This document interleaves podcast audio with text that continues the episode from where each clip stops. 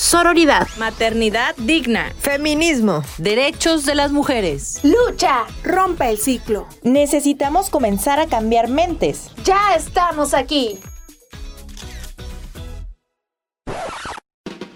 Somos ICM Las Voces Verdes, un programa de radio para la libre expresión, sin prejuicios, procurando el respeto y sororidad para las mujeres. Este es un programa de gobierno del Estado a través del Instituto Colimense de las Mujeres en colaboración del Instituto Colimense de Radio y Televisión, financiado con recursos del Programa de Apoyo a las Instancias de Mujeres en las entidades federativas PAIMEF. Gobierno del Estado de Colima. Instituto Colimense de las Mujeres. Sean bienvenidas, bienvenidos y bienvenidas a una nueva emisión de ICM Las Voces Verdes. Me da mucho gusto saludarles, saludarlas.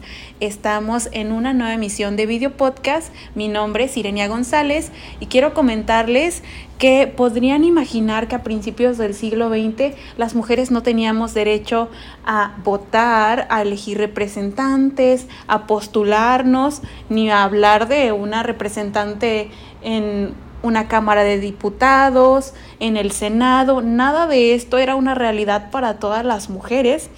Y pues bueno, eh, ha habido un avance increíblemente grande. Eh, comentarles que estamos próximas a que se cumplan 70 años desde que sucedió el que nosotras podamos acceder a votar y que podamos también ser electas, a votar y ser votadas y pues bueno, para hablarnos un poco más al respecto, porque si bien fue un avance increíblemente grande, pues la lucha no está totalmente ganada, puesto que existe la violencia política. ¿Y qué es la violencia política? La violencia política pues tiene muchas eh, particularidades que más adelante vamos a abordar y para eso tenemos a una gran invitada.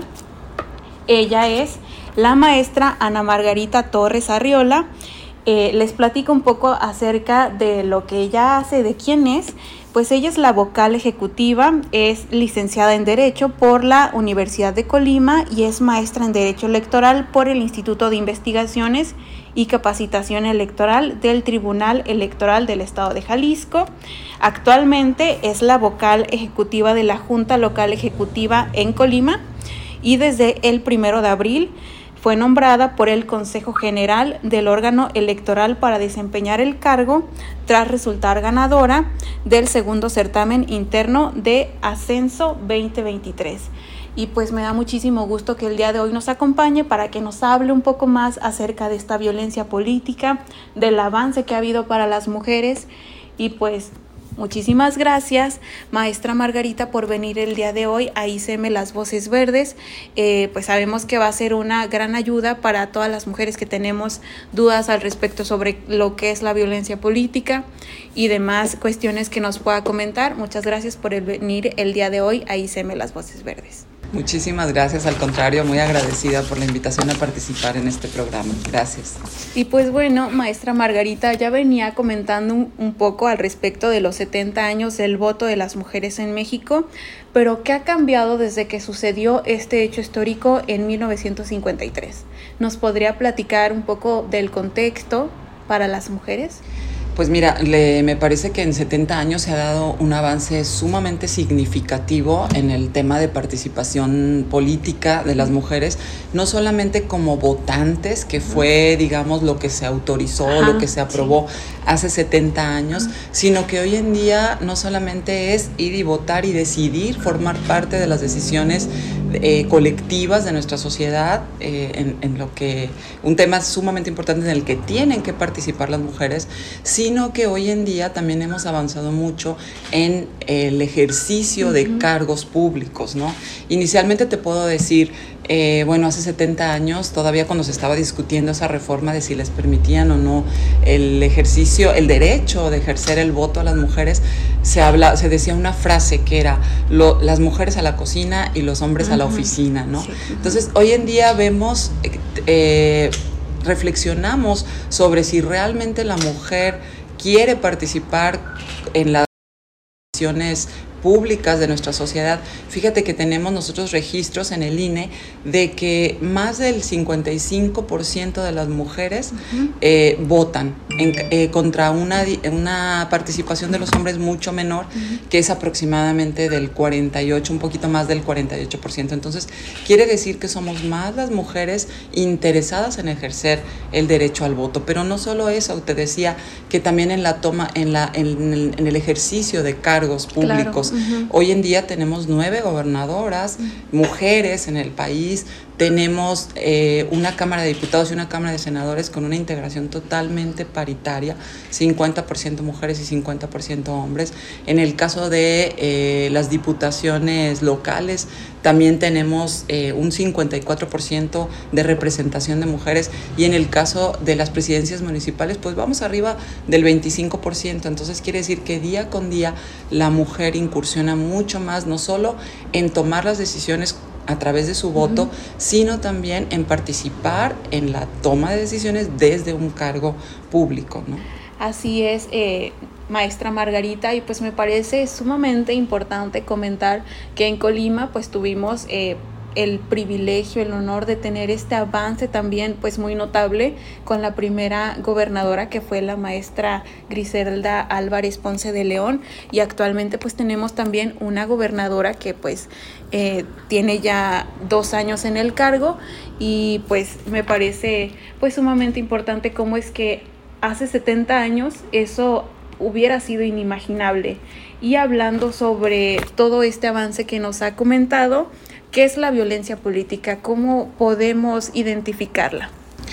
Bueno, si hablamos de violencia política nos estamos refiriendo a toda eh, agresión que se pueda dar en el ámbito o en el contexto político indistintamente si es contra hombres y mujeres. Pero un tema, eh, digo, en el contexto de lo que estamos platicando de la participación de las mujeres en estos temas públicos, un tema muy relevante hoy en nuestros días y que está cobrando, eh, pues desafortunadamente, una mayor relevancia y, se está presentando en mayor número de casos es el tema de la violencia política contra las mujeres en razón de género.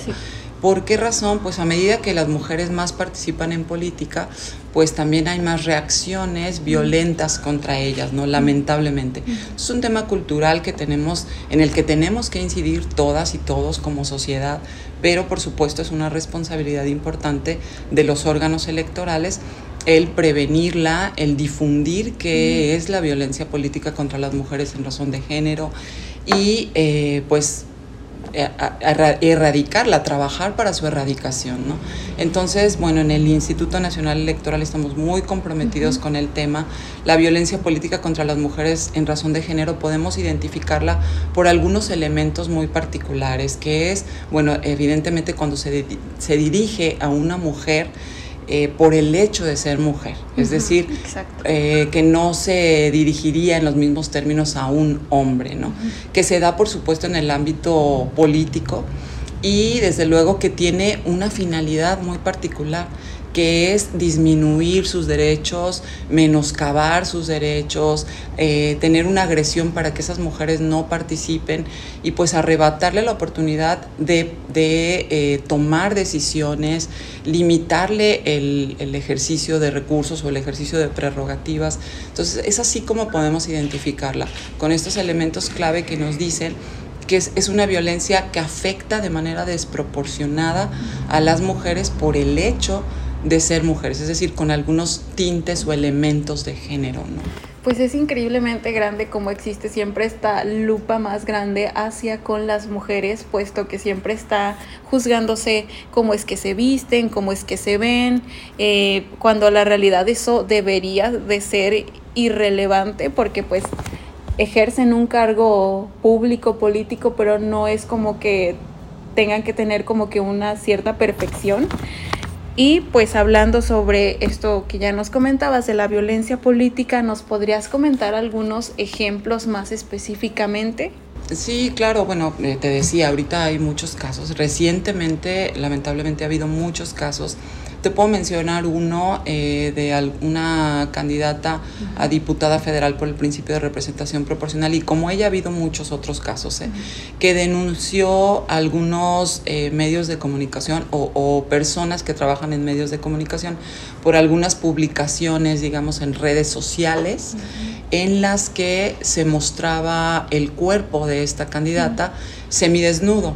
Entonces ahí la pretensión, eh, bueno, la estaban criticando porque ella había sido modelo y la pretensión era criticar, digamos, su participación en el ámbito o en el contexto político, tratando de señalar que ella no tenía las aptitudes o no tenía la capacidad por el hecho de haber sido modelo y por el hecho de que en algún momento ella hubiese mostrado su cuerpo semidesnudo. Sin embargo, pues sabemos que son dos contextos totalmente distintos y que el hecho de que esta candidata hubiese en algún momento sido modelo y que esa era, esa era parte de su trabajo, no implicaba que ella no tuviera la capacidad para ser candidata. Entonces fue un, un asunto muy relevante y em, el, el Instituto Nacional Electoral emitió pues algunas medidas cautelares, luego se determinó por parte del Tribunal Electoral que sí existía violencia eh, política por razón de género.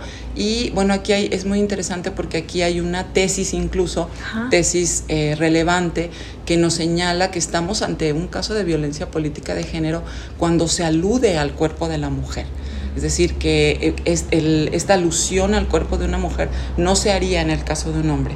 Y lo que se pretende pues es anular su dignidad o, afectar la dignidad de la mujer señalando que no tiene las aptitudes para desempeñar un cargo por el hecho de, de, mostrar su cuerpo o de hacer alusión a su cuerpo, ¿no? Entonces son casos sumamente relevantes y que, y que nos brindan también como una orientación para alertarnos cuando estamos ante casos de violencia política contra las mujeres en particular en razón de género.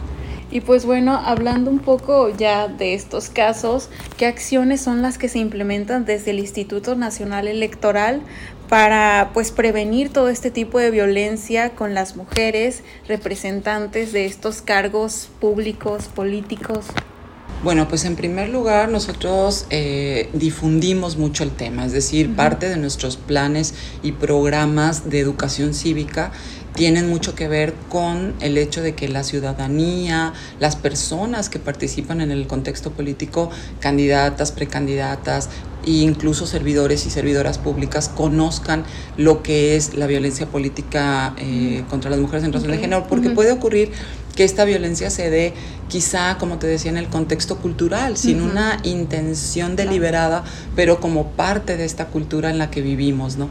Entonces, bueno, pues es la difusión, pero algo muy importante en el INE, tenemos una guía de, eh, para la atención de la violencia política contra las mujeres, que tiene por objeto precisamente que se conozcan cuáles pueden ser conductas, eh, digamos, que configuren esta, este, esta violencia política cómo tiene que actuar la autoridad y cuáles son las posibles sanciones. ¿no? Tenemos un protocolo en el que nosotros tenemos que darle pues un trato eh, especial a esa persona, no revictimizarla, si es necesario pues acudir a otras instancias para que le proporcionen auxilio.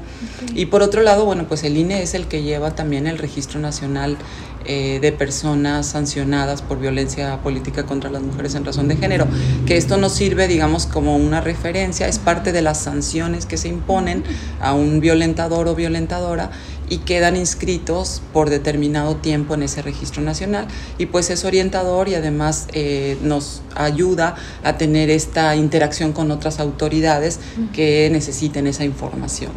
Y pues bueno, maestra Margarita, me gustaría que nos contara un poco eh, cuál ha sido el mayor reto que ha tenido desde el aspecto profesional, porque si bien nos comenta todos estos casos que suceden con mujeres que tienen pues estos cargos de poder, eh, ¿cómo es que usted también lo ha sabido manejar teniendo pues un puesto que es de decisión y de dirección?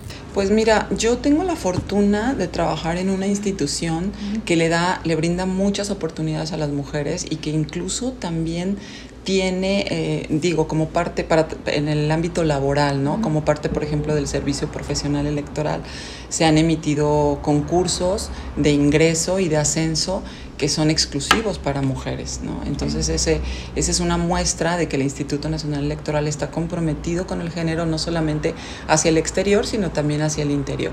Sin embargo, pues sí, desde luego que siempre representa un reto para nosotras el hecho de compaginar las labores, como tú decías hace un momento, eh, domésticas, eh, de maternidad eh, y, y, bueno, en el ámbito privado y compaginarlas con cargos pues de, cierta relevancia o de cierta responsabilidad eh, que también te implican una gran cantidad de tiempo y una gran cantidad de esfuerzo. ¿no? Entonces ese es un, reto muy importante, el conciliar la vida familiar cuando eres mamá y, esposa y conciliar la vida profesional. Yo creo que ese ha sido el mayor reto al que me he enfrentado. Pues muchísimas gracias, maestra Margarita, por lo que todo, por todo lo que nos comentaste el día de hoy. Me parece pues algo pues muy bueno todo lo que nos compartiste, eh, rescatando esta parte de la violencia política, de que se le ejerce a las mujeres y que se implementan estas acciones en las que se les puede sancionar a las personas que ejercen este tipo de violencia. Esperamos que esta información llegue con las mujeres, que sean un referente para las niñas, las adolescentes que están pensando en ser estas mujeres que nos representen en unos años. Entonces, pues muchísimas gracias por haber compartido esta información con nosotras. Sí, bueno, pues a mí me gustaría invitar a todas las mujeres que nos escuchan a que participen en este proceso electoral que está próximo ya a llevarse a cabo. Bueno, la jornada electoral es el próximo 2 de junio de 2024 pero antes de esta fecha pues pueden participar como eh, observadoras electorales, como funcionarias de casillas, si es que son invitadas por el INE. Eh, y bueno, algo muy importante es eh, un poco haciendo un recuento de lo que hemos venido platicando, de, la posibilidad que las mujeres hoy tenemos de votar, por supuesto invitarlas a que participen como votantes y como candidatas en este próximo proceso electoral. Y para eso, pues previamente actualicen su credencial para votar, ¿no? Es la participación de las mujeres, como ya decíamos, es mucho más relevante, es decir, en números sí tenemos una mayor participación de las mujeres, no solo como votantes, sino también como observadoras electorales, como funcionarias de mesas directivas de casillas, es decir, responden más a la invitación que les hacen los órganos electorales a participar. Entonces, bueno, pues eh, reiterar esta invitación a que continúen participando y la importancia de su participación, es decir, que dimensionemos también eh, todo lo que las mujeres podemos cambiar ¿no? con nuestra participación. Muchísimas gracias y esperamos tenerte de regreso en ICM Las Voces Verdes. Y recuerden, hermanas, si mi voz se apaga, que la de ustedes retiemble, somos ICM Las Voces Verdes. Instituto Colimense de las Mujeres. Gracias por escucharnos. Recuerden, si necesitan apoyo u orientación jurídica, psicológica y de trabajo social, puedes contactarnos vía telefónica a la línea Mujer 075. Este espacio es para la libre expresión. Es un programa de gobierno del Estado a través del Instituto Colimense de las Mujeres en colaboración del Instituto Colimense de Radio y Televisión, financiado con recursos del programa de apoyo a las instancias de mujeres en las entidades federativas PAIMEF.